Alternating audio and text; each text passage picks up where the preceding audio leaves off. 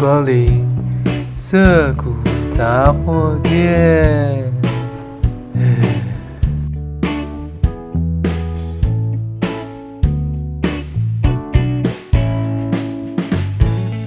欢迎光临涩谷杂货店，我是亚瑟。嗯，上一集呢，跟大家聊了去马祖之前所发生的一些事情。然后这集是别一天录的，就两两集是不同天录的，因为时间有限啊。我常常是在可能工作之前啊，或者是在呃睡觉的空档，然后来录一下这个音啊。有时候呢太累不想录，说穿了就是懒呐、总之呢，嗯，今天刚好趁着一个雨季啦，最近雨一直下，然后也没有其他事情可以做，然后再加上我的网路啊，我们的。租我租屋处的网络现在就是怪怪的，然后不太能用。当一台电脑没有网络可以用的时候，电脑就只是一个，就是一个拿来工作的工具而已，甚至连工作也不太能做。总之，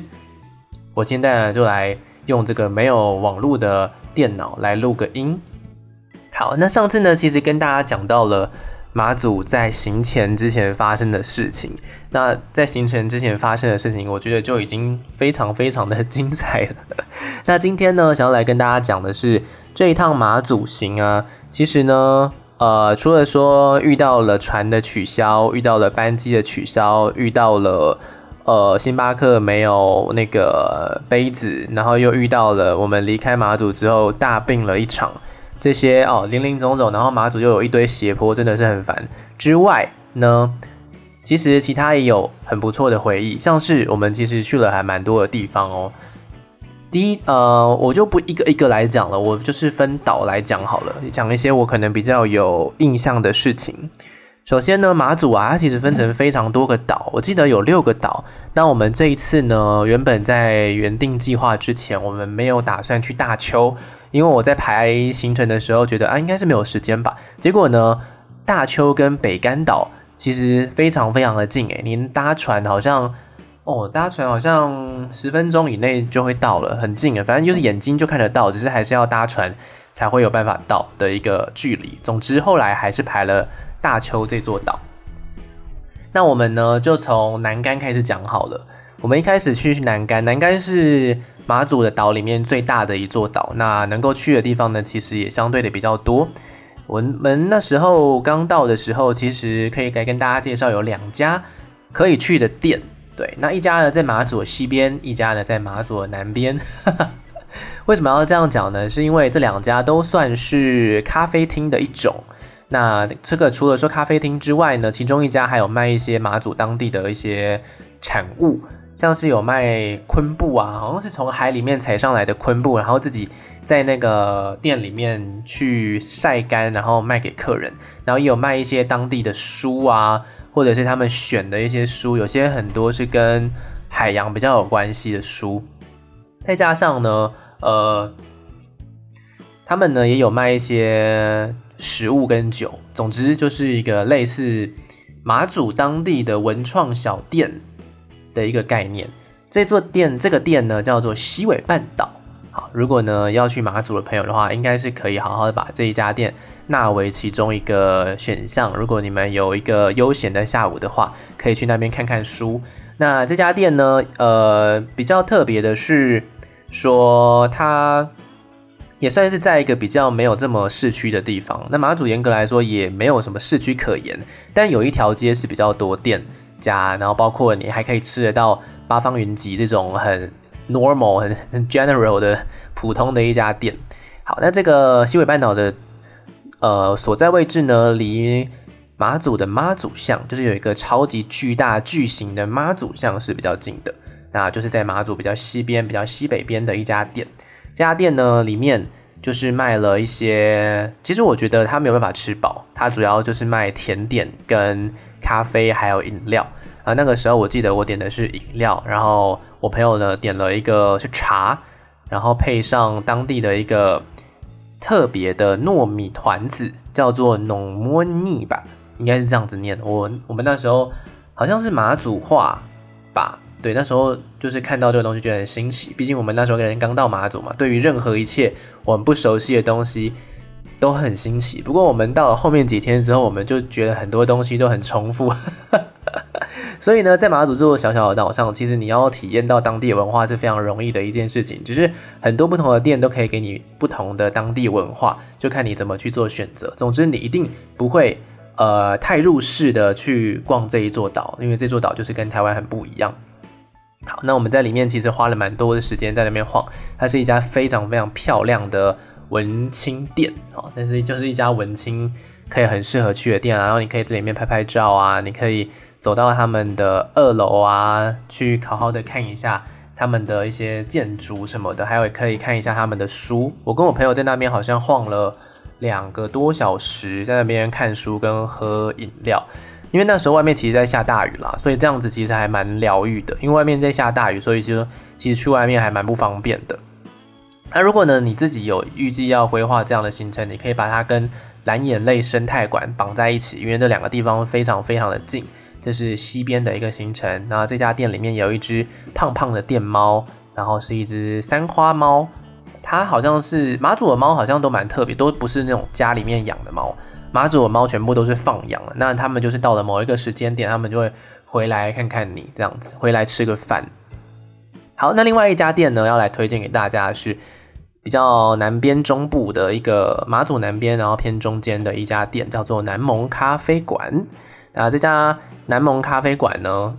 它就是真的是一家很认真的咖啡馆，它里面就是卖各式各样不同的手冲咖啡，当然一般的美式也是有卖的。那当天呢，我自己印象很深刻，是我那时候就是刚到这家店嘛，我们很幸运的是那家店，我们坐下去之后，整家店就开始越来越多人，然后到最后就是没有位置，而且外面那时候也是在下雨当中，所以外面其实也不太适合去坐，我们就是在那边刚好卡了一个非常棒的位置。那如果是平常那种旺季去的话，南蒙咖啡馆这家店跟刚刚的西尾半岛啊，绝对都是要特别先预定的哦。对，说到刚刚的西尾半岛，西尾半岛有一个特色是它有卖南洋咖喱，所以说也不是完全不能吃饱，但就是那个咖喱的量也是有限，所以建议还是可以吃一点小东西，然后再去西尾半岛逛，然后在那边悠闲待待一个下午。那我们是在别天的下午去了南蒙咖啡馆。这家咖啡馆很特别的是，它其实呃里面非常非常的小，那它有卖一些文创的周边小物，像是一些明信片啊，或者是一些文青的包包、小袋子之类的东西，就是跟你台湾看到一些咖啡馆里面可能会出现的东西差不多。不过呢，这家店的店员是非常的热情，就是跟我们聊天就不会把我们当成一些外地人来看，然后他们就会跟我们聊天。重点是就在这个聊天的过程当中，呃。我自己呢算是蛮幸运的，就跟他们聊啊聊，因为我当天就在想说我要喝咖啡还是喝茶呢，然后就这边跟他聊聊，然后聊一聊就聊到我们晚上要去酒馆，就是我们要去马祖南竿或是整个马祖唯一一座酒馆叫做一家小酒馆去喝酒吃东西的一个行程。那边的店员呢就跟我们说，哎、欸、哎、我昨天才去，哎，我昨天才去一家小酒馆，那不然。啊，我们店里面其实有一个没有在菜单上面的调酒，对，它是一杯调酒，然后调的是柳橙，然后跟我记得印象我没有记错的话，应该是 Vaga，对，印象很浅，就是应该是 Vaga，然后就是一杯呃酒精浓度不会太高的调酒，就是清爽清爽的，然后就问我要不要，我就说哦，好啊好啊，那当然好啊。然后，并且配了他们当天的选的一些蛋糕。那我选的是那个，我朋友选的是高粱布朗尼，因为他就是嗜酒如命。然后我自己选的呢是芒果奶酪。我就是觉得啊，就是一切都要从轻松点的东西开始吃。当天就是吃的也是蛮开心，而且我们也在那边待了蛮久，应该也待了一个多小时的时间。那那间那家店里面也有两只猫，然后印象中是一只橘猫跟一只。黑猫，而且都非常非常的亲人。那两哎，不是一只橘猫，一只橘猫跟一只冰室，对，那两只猫都非常亲人，都是会一直跑到客人的那个脚上去窝着。哎，阿波，我要讲到其他的猫，不要那边闹哦。好，大概是这样子。那也是这两家店呢，如果是就是文青小女生或或者文青小男孩，性别平等，性别平等，对，政治正确。总之就是可以去好好的晃一下，对不对？马祖呢，虽然说是一个海岛，但它其实也有这样子很文青、很舒服的地方的小店，但是呢，要注意的是，你要去之前都要先问一下当当天有没有位置，因为我们那时候去的时候是人非常少的雨季，然后再加上呃疫情的关系，所以我们刚好两家店都有一个位置，而且是很棒的位置，可以待很久。好，那南竿呢，还有第三家店，我也是建议大家有空的话也可以去一下。那这个店其实我把它放在最后一个介绍，就是因为。呃，这个店其实是我去马祖除了蓝眼泪之外，第二个很重要的一个想要去马祖的原因。这家店呢叫做刺鸟书店，这是我很久很久以前在看一部纪录片，是侯继然导演的纪录片。那这部纪录片拍了两集，叫做《书店里的影像师》，它是记录了台湾四十家不同的独立书店的纪录片。那在有拍了一下里面的画面呢，也有访问到当边那边的老板，然后我印象非常深刻，我看了好几家不同的独立书店，包括可能大家比较听过的呃水准书局啊，或是胡思二手书店啊什么的。重点就是我看到了这家刺鸟书店，它是呃一家在离岛的书店，那在马祖上面嘛，在南竿岛，所以你得就是跨过。你得搭乘交通工具，你不是那个不是一个你每天都能够去的地方。那你在去之前呢，刺鸟书店其实是要预约的，就是你要先提早预约，然后他能够估计一下你究竟能够容纳多少人。那那一天除了我们之外，还有很多其他不同的观光客，其实大部分都是年纪比较大的老先生跟老太太。那为什么这家刺鸟书店特别呢？除了说他的老板非常的帅气。他的帅气是那种漂配的帅气哦，就是他的头发整头是长发，然后是灰色的头发，然后年纪差不多目测应该就是五十几岁这样子的一个年纪，非常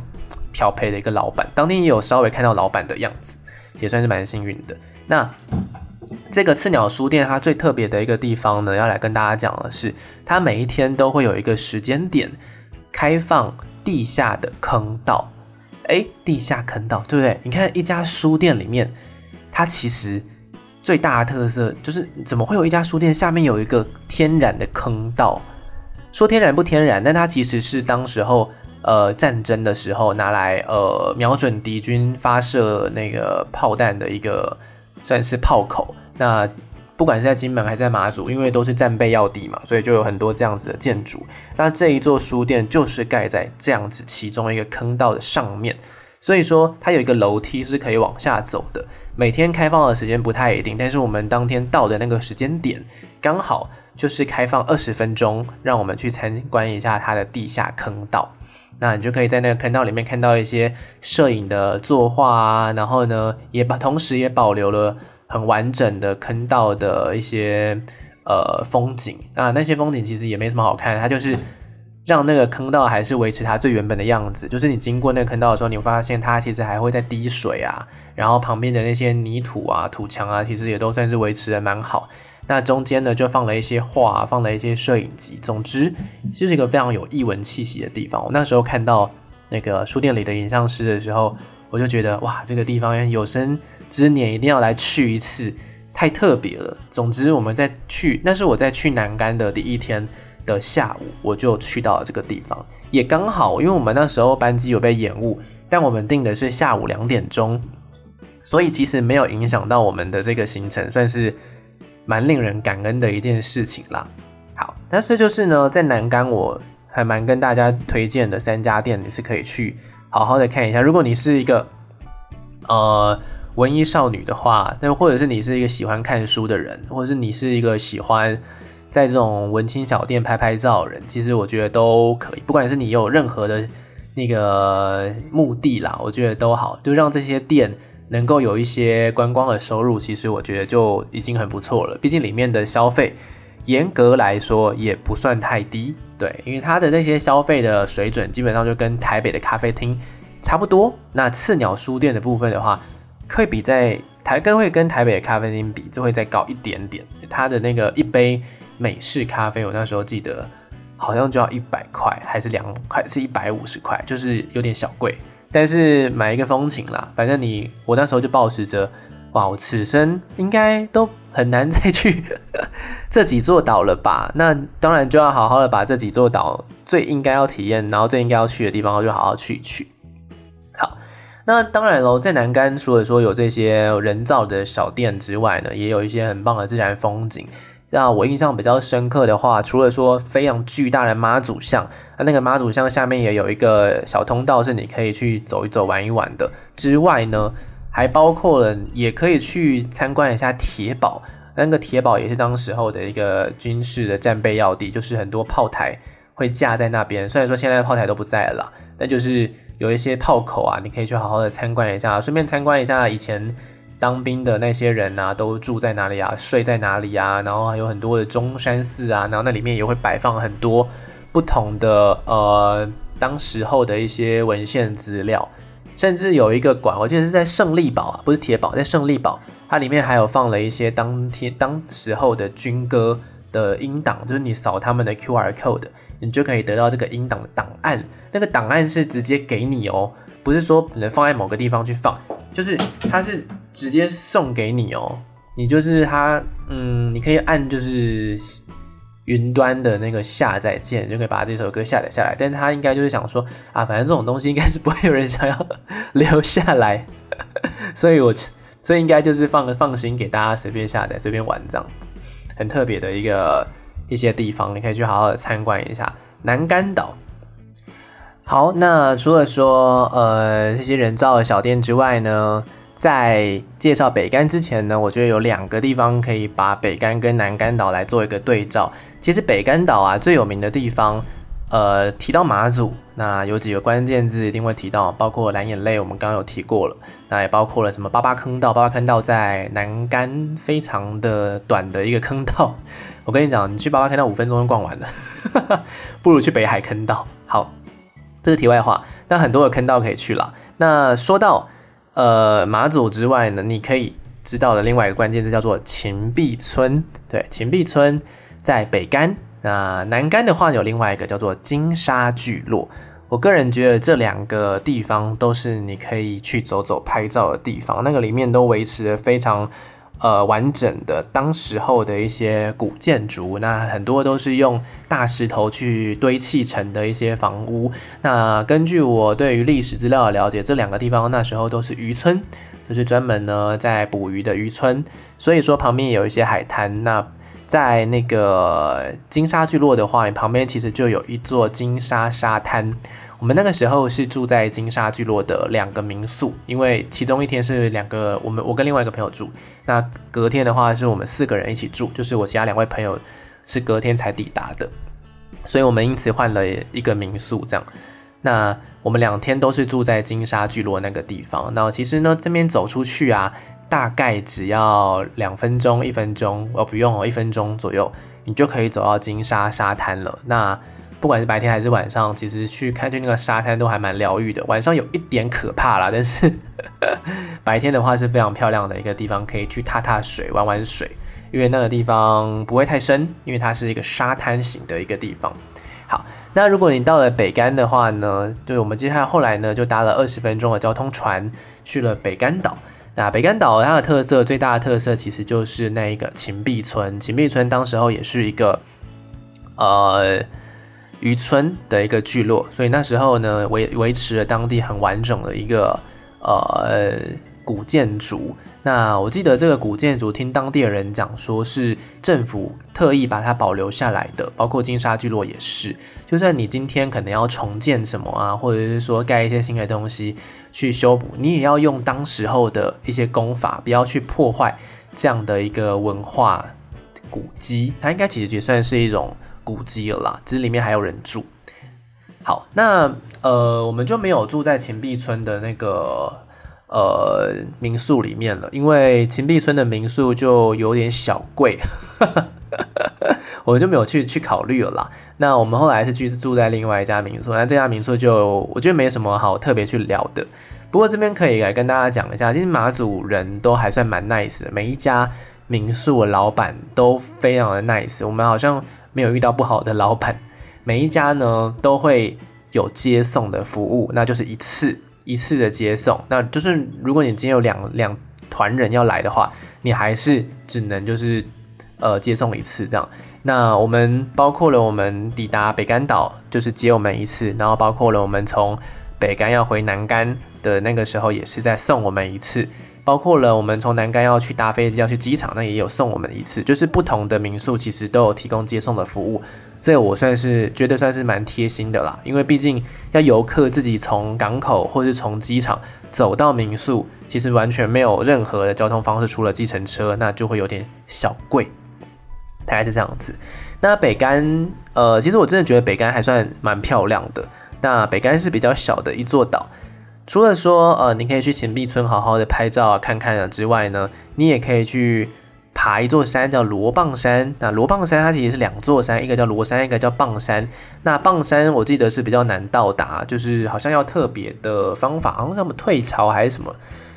还是什么季节才能够到棒山。那总之在罗山的话，你是可以好好的爬一下，体验一下。为爬山的感觉，因为那个真的是你爬过去，你就会有哦，其实真的是有在运动的感觉，不是那种一般般的健康步道，因为它还有一些小小的路段，是你可能要拉个绳索，然后把自己兜上去的。嗯，大概是这样子。北竿的印象其实算是比较浅一点，但我印象很深刻，在北竿呢是有一家早餐店，我觉得大家如果呃有要去马祖玩的话。我们吃了很多的东西，那马祖当地有很多很有名的吃，包括老酒面线，包括了红糟肉，包括了蛋菜，包括了地瓜饺，包括了虫地饼，什么什么什么的，这些你在很多地方你其实都吃得到。那个人我啦比较推荐，还有鱼面，对，还有鱼面，就是用鱼浆做成的面，不是面粉做成的面。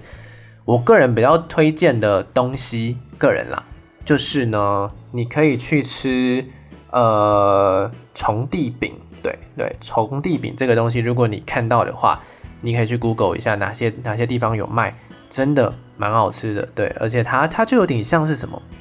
有点像是葱抓饼加蛋的那种感觉，但里面包的东西不太不太一样，那就是那种有点油油的，然后外面是炸的，然后里面会包一些，我记得有包冬粉，有包蛋，然后有包萝卜丝。这些东西，然后还有包一个鹅啊，印象中是这样，就包这几个东西，然后有的好像会包肉，算是一个呃简单，然后不贵又蛮好吃的一个小吃。那另外的话，比较推荐的食物，我个人觉得，呃，鱼面也可以去尝试一下，因为它其实真的是口感蛮特别，跟你平常在吃一般的面条。有不太一样的感觉，而且鱼面因为它本身就已经是鱼浆了，所以说它通常配的那个汤啊，都算是比较清的汤，因为你煮下去它就会其实就会有一个鱼的味道，然后你也可以买回去自己在家里面自己煮，也算是还蛮好吃的一个东西。那像是什么其他的，像是什么老酒面线跟红烧肉跟蛋菜，几乎每家店都有，就是看个人的口味，自己要不要去选择吃。只是我吃到后面真的有点腻。回归主题。在北竿有一家店，还蛮推荐大家去吃。那家店是卖早餐、午餐跟晚餐都有，基本上是开一整天。但是我特别推它的早餐。对，它的早餐呢，这家店叫韩上楼，韩是韩国的韩，然后上是上面的上，楼是就就那个楼，对，木字旁那个楼。这家店呢是在北竿的一家，我们是去吃早餐，因为它早上我记得好像是七点半还是六点多就已经开了。主要是卖当地的阿兵哥啦，还有当地的一些居民，呃，也是价格都算是蛮便宜的。那里面呢有卖一些馅饼啊、韭菜盒啊，算是一个比较传统的。重点就是这家店的蛋饼非常非常的推荐，它只有一个口味，它就叫葱花蛋饼，只有一个口味，没有什么培根，没有什么玉米，没有什么鮪鱼，就是葱花蛋饼。这家蛋饼非常非常非常的好吃。我们去马祖，我们没有什么店是去两次，就这家店我们去了两次，而且两天都是吃早餐，这太好吃了。它的那个蛋饼皮啊，其实蛋饼皮有学问的，知不知道？蛋饼皮还有很多的做法，那我们最一般的做法就是面面粉皮嘛，那是最最简单、最一般、最常见的做法。那有些人可能会用就是呃有点炸的方式，就是酥脆酥脆感的，但也是一种方式。然后，我个人印象很深刻的，呃，很好吃的蛋饼，我记得那个时候是在宜兰吃到的，那是用河粉去做的河粉蛋饼，哇，那个也是非常好吃。但是这家店美非常有趣，它是用姜，是用面粉姜去做的蛋饼哦。那个姜做出来的蛋饼会让那个皮真的是 Q 到一个不可思议，真的很棒。就是有空有有空的话，有去北竿的话，一定要吃吃看韩韩上楼的这个早餐。这个蛋饼我记得。还不算太贵，好像三十块而已，就也算是蛮便宜的。那你可以搭配其他的饮料去喝。那我们吃完早餐的那一天，我们后来就去了，我们就增加了一个行程，因为我发现我们还有时间可以去逛其他地方。决定呢，我们那天早上就很早很早，我们好像是搭了一个呃早上八点半还是九点的哦，早上九点左右的一个船，我们到了大邱岛。对，马祖的我们去了第三座岛，那这座岛跟北竿非常的近，所以我们就从北竿搭交通船去，那也是要买票啦，就是提前买票，买一个来回票这样。我记得来回票也蛮便宜，来回票好像才三百五，就是你一来一回三百五，印象是这样子，还是三百块忘记了，因为那个钱就是后来就是给朋友付，然后我们就后来就是结一结付给他们。总之，大邱岛呢是我们一个意外之意料之外的行程，我个人觉得。大邱岛也是一个必去的地方，虽然我们那时候很早很早一开始，我们并没有特别去规划到这个行程，但是真的一定要去一下，因为大邱岛真的很漂亮。它上面其实就是两个环，两个不两个不同的方向的步道，那你哥可以看你要走旁边、左边、右边还是走中间，反正他就有有一些步道可以让你走，完全不会迷路，因为你走终究你还是会绕回来。但是最有趣的地方就是。我之前呢，印象很深刻，我是在兰屿，那个时候兰屿其实有梅花鹿，但我们这几天我们其实只看到了一头，而且是很远很远的看到一头在山林里的梅花鹿。在大邱岛，你可以梅花鹿看到饱，看到爽，看到你不想看，到处都是梅花鹿，这根本就叫梅花鹿岛。梅花鹿台湾的特有种啦，相信大家应该是，呃，有一些地理常识的话，应该是知道。那这是我第一次这么近的看到梅花鹿，然后你在上船之前，它就有一个小摊贩，就是会卖你那个给鹿吃的草，那一束是五十块。个人非常建议，如果你一团的人，对不对？你是一整团人跟四五个好友一起去，一人一只，对，就是一人买一只，这样才够。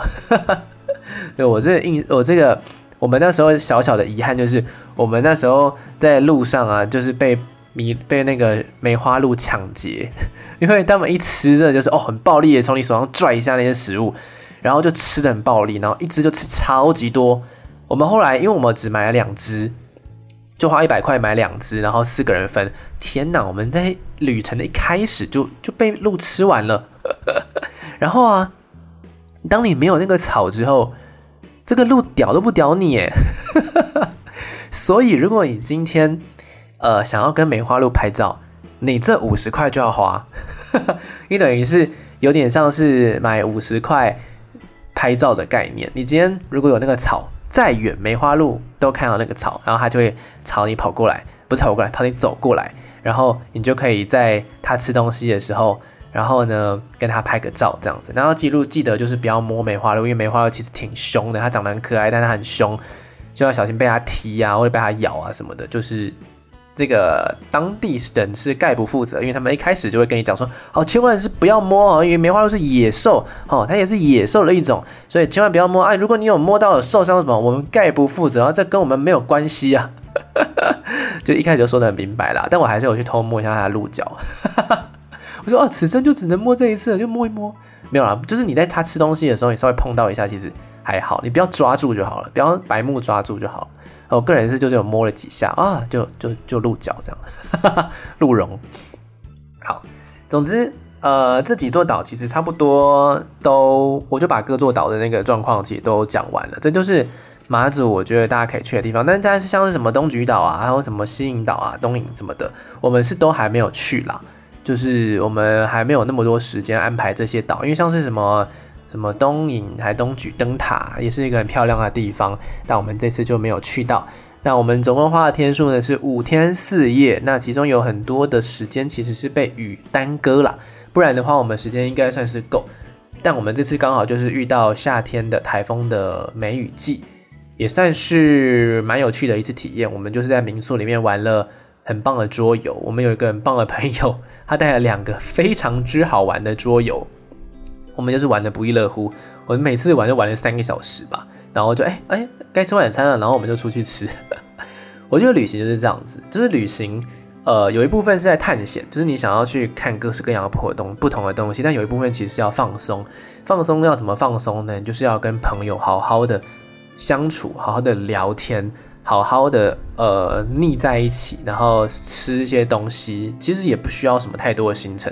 跟朋友在一起这件事情就已经是旅行最大的意义之一了，对不对？不要说你今天可能到了好多好多地方逛啊，你跟你朋友好多去了好多地方逛，但是你们其实。回去就累得跟狗一样，然后没有什么时间可以聊天呐、没有时间可以一起玩呐、分享心情啊，我觉得那会有点可惜。但是这次刚好因为这场雨的关系，所以其实我们花了还蛮多时间去聊天呐、啊，然后去玩乐的。然后再加上我们上一集其实有讲到中国抽沙船把那个海底缆线挖断了嘛，所以其实大部分的人都没有那个，我们其实都没有什么手机网络讯号，所以也不得不。呃，就是也没有讯息可以传啊，也没有什么 YouTube 影片可以看啊，我们就是看看眼前的风景啊，玩玩沙啊，玩玩水啊，然后跟大家一起好好的晃晃。其实我觉得也算是蛮特别的一次体验。好，那以上呢就是我在马祖这几天的一些可能想要跟大家来分享的心情，还有想要分享你可以去的店。好，那最后的最后，我来花一点点小小的时间来统整一下。我从去年九月份那时候就突发奇想，我想要更认识台湾，因为在疫情的期间嘛，其实我发现我对台湾其实没有这么样的熟悉。我一直到了差不多是二十四岁还是二十五二十五岁的时候，我我才真的去的第一个小琉球，第一个离岛叫小琉球，但其实。呃，我们还有很多很多的岛，很多很多的山是可以去好好的看一下的，所以才会有这样的一个环外岛计划。从龟山岛开始出发，然后一路到了蓝屿，到了绿岛，到了小琉球，到了澎湖，到了金门，到了马祖、台澎金马，加上其他所有的小岛，我们去完了所有台湾的离岛。那每一个离岛有各自各样的特色。那龟山岛的话，它其实就算算是一个国家的，算是保护的地方吧。里面有一些呃古迹，有一些庙，那上面是没有住人的，只有一家便利商店可以去让旅客们买一下水，买一下饮料，补充一下能量，这样非常单纯的一个地方，没有任何的人住在那边。那兰屿的话呢，是所有的外岛里面，除了龟山岛之外有住人，但是。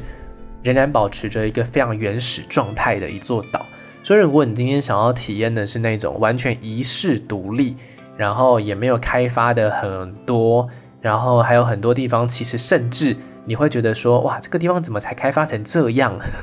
很原始的一个感觉的话，我觉得你可以去兰屿，因为兰屿不管是呃当地的人也好啊，还有当地的那些水质啊，其实我都觉得它是维持在一个很原始、很单纯、很淳朴的。样子样还有那个感觉，那你也可以去潜水啊，去玩水。那如果是喜欢水上活动的朋友的话，兰屿是可以去一下的。那其他水上活动的地方还包括绿岛，绿岛是这一次我所有的岛里面我个人最喜欢的一座岛。那也包括那时候去绿岛的时候是大晴天啦，所以那时候看到很多很棒的海岸风景。然后我们那时候是有去潮间带导览，也是印象非常的深刻，就看到了很多很多哇。我在绿岛体验到的那个经验真的是很印象深刻啊，因为我从来没有摸过海胆，我从来没有呃看过，就是从来没有看过亲眼看过我面前就是游着一只河豚，然后还有很多哦其他海边潮间带的生物，是一个很新颖的体验，非常有趣。啊，去如果去那个绿岛的话，可以体验一下潮间带的导览活动，非常的值得。然后还有那什么独木舟立桨活动啊，你也可以挑在夕阳要即将落下的时候，因为我们那时候就是挑在夕阳的那个时间点，我们去划船，在海上面看日落，也是一个呃非常好的行程。好，那如果你想要去浮潜的话，也是可以去，所以个人是还蛮喜欢绿岛的。那后来呢，去了小琉球，小琉球也是一个充满了水上活动的地方。那基本上所有的活动都是水上活动啦，不管是去海边踏踏啊，或者是说去做浮潜啊，或者是说 去划船啊什么的，其实我觉得都是一个很舒服的地方。小琉球就是里面所有的岛里面算是面积非常小的一个地方，但是又不会说开发的很不完全，所以你还是会看得到很多很现代化的一些设施。那再来到澎湖，澎湖金门马祖就是很大，这三座岛就真的是蛮大，你环一圈一定是超过一个小时。那像是小琉球的话，你环一圈大概最快最快，你只要花四十分钟就可以环完那一整个小琉球了。那澎湖的话，它长的那个造型啊，是非常的狭长的一座岛，它从点它点到点之间其实算是非常的远，但它国土面积严格来说也不算是到真的很大，它只是很支离破碎的一座岛。啊，我觉得去澎湖印象也是蛮深刻，因为澎湖有很多很好吃的东西，尤其是小馆系列的东西，我个人都是觉得哇，好好吃哦。还有很多海产啊，都是你现在在台北街头或是在都市，你就看到什么澎湖海产、澎湖特产海产餐厅，对不对？但是你在澎湖的时候，你就可以吃到最原汁原味、最新鲜的海鲜，那时候真的是蛮爽快的。然后再加上澎湖有很多自己的特产，然后很多自己很有名的小店。那有很多很现代化的地方，因为它那边甚至有百货公司、有电影院，也有手摇店啊什么的，其实它就是一个很都市化的地方，但是又同时保留了他们最边边的那些海岸的自然风光，像是风柜洞啊，我觉得大家都可以去好好的看一下。那澎湖我印象最深刻的点就是里面有一个呃柠檬汁，好像什么正港洋记。还是柠檬柠檬汁吧，就是天哪，我从来没有喝过这么好喝的柠檬汁，从来没有。你知道我在那个岛上，我应该喝了超过两公升，我在澎湖应该喝了超过两公升的那个柠檬汁。我甚至到最后有一天，我就买了什么一罐，就直接是一公升的那个柠檬汁，这样。我记得印象好像是什么八十块吧，就是一一整桶这样给我，哇，超爽的。呃，我喝超级多，超级多柠檬汁。我应该在那家那家店。买柠檬汁这件事情，我应该就 应该就有花了两三一两三百块哦，很好喝，就是大家去澎湖一定要去喝柠檬汁，非常的好喝，不要怪我没有提醒你。而在澎湖，我们也是去了一家店，我们去了一个金石堂，哎，不是金石堂，金玉堂，对，金玉堂卖文具的地方。为什么要去那个地方？我们那时候就想说啊，不然我们晚上有点无聊，来买个桌游好了，买个扑克牌好了，哎。我们就在挑桌游，就看到大富翁，文具店、书店都会有大富翁嘛。大富翁现在有出各种不同的玩法。我们看到一个超屌的大富翁，对，那个大富翁是台湾跳岛行程，超级猛，超级猛的大富翁，不知道谁想出来的。这个主题完全就是切合我们当下，我们那个时候正在做的事情，上面的每一个。停留下来的点，每一个风景都是我们曾经有去过的地方，我真的觉得这是太巧妙的一个安排。我们后来还跟书店，我们还在书店合照，请老板娘说：“哎、我们我们正在做这件事情哎。”然后刚好看到了这个桌，那个大富翁的桌游，就还哇天啊，这个根本就是不可思议的一种安排，一种缘分。然后就请老板娘帮我们，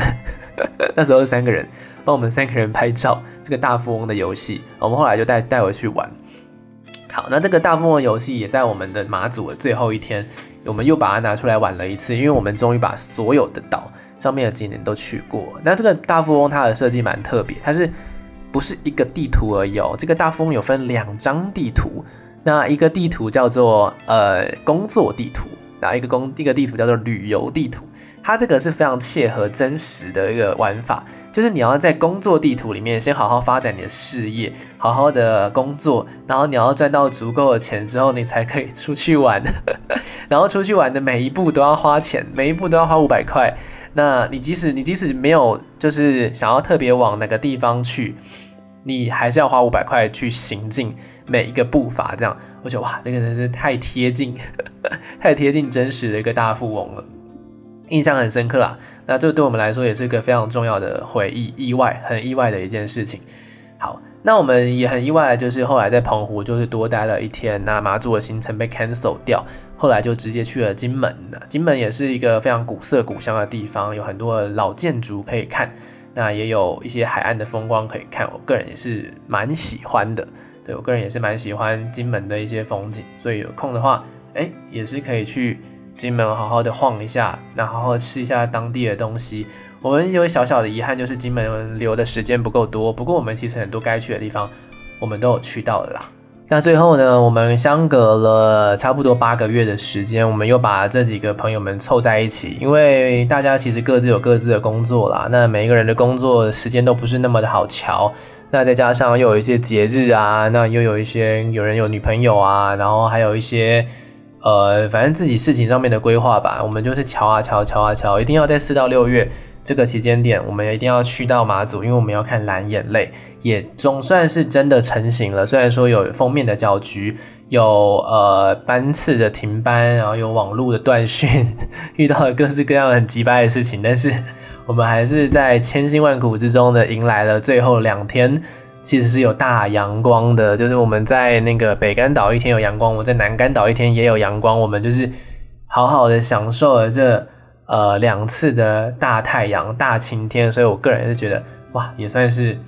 呃，老天爷蛮有自己的安排的啦。对，那也是因为这样子，去年的航那个班机取消，让我们去不了马祖，让我们有了更多的时间，也更完整、也更合理的时间，去好好的把马祖这几座岛好好的逛一下，好好的去体验一下。并且呢，在这个忙碌的生活当中，给自己一点喘息的空间。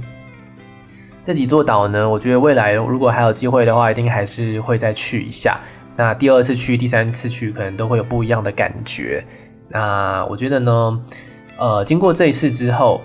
对于台湾的离岛真的是有更深层的了解了。虽然说这些地方都是台湾，都是台湾的一部分，但是我必须要说，这几座岛根本就像是不同的国家一样。真的就像是不同的国家一样，你会体验到很多不同当地的文化，甚至有一些当地的用语、当地的食物，然后还有一些当地人的限制，像是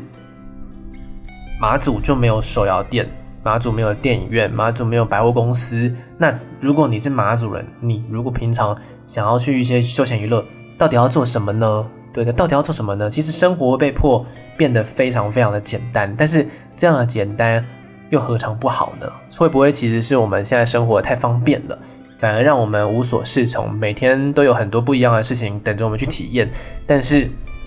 变得每一件事情好像都没有那么样的深刻。我在马祖的某一间民宿，有一个美式悠闲的下午，我们在躲雨，刚好呢那边又摆了几本书，我就看到了其中的一本书，那个是里边有八个艺术家驻村住在马祖驻岛的艺术家，然后他们在上面做了各种不同的装置艺术，想要让哎马祖的那个特色，还有当地的一些文化活力被展现出来。每一个人都有写了不同对于马祖的一些印象。那我个人是觉得，那每一个人写的东西都是我在当地很切身、很直接接收到的一些状况，还有一些自然风光。那也因为这样的一个旅行呢，让我们小时候啊。从地理课本上面看到的那些呃自然风景啊，其实呢都变成哇历历在目，就真的是发生在我们眼前。像是哦，对了，这个刚好来跟大家补充一下，像是呢我们去澎湖，虽然说被延宕了一天，对不对？但是那个台风并没有影响到澎湖，所以我们就趁机去了七美岛，澎湖的七美岛上面是有国小的，上面是有人居住的。那他们有最有名的一个地方叫做双星石沪，诶双星石沪，我们从小听到大，对不对？以前是一个鱼温养殖，是鱼塭吗？反正就是就是一样那样那样的一个地方，那就两个爱心嘛。总之，我们也是第一次知道哦，原来双星石沪是可以踏上去的，是可以走上去的。然后我们也就是好好的踏上了双星石沪，然后体验到了这样子一个自然风光就在我们眼前展开的感觉，真的是感受非常非常的好，嗯。大概就是这样子的一个呃很有趣的过程，分享给大家。有兴趣的话，有空的话，留一留给自己一点时间。那你也不需要带太多现代化的东西，你就带着一只手机，然后拍拍照，然后晚上发个文，然后其他的时间通通都留给这几座岛。这几座岛呢，某方面来说，其实就像是在看电影、看一部真实的纪录片一样，只是你的人你就是这座纪录片的主角，你就是生活在当中的人。留给自己一点时间，把在都市里面生活工作的繁忙的情绪，还有压力，还有你想太多的一些东西，到这些岛上，你会发现很多很多的事情都是再单纯不过，再简单不过。你其实不需要有过度的担心。大概是这样子的一个分享经验分享来给大家。好的，那我是亚瑟，涩谷杂货店今天进货的就是这几座岛环外岛的一个行程，希望大家会喜欢。之后呢，如果我有想到其他的主题的话，我再来跟大家好好的聊个天。我们下次见，拜。嗯嗯嗯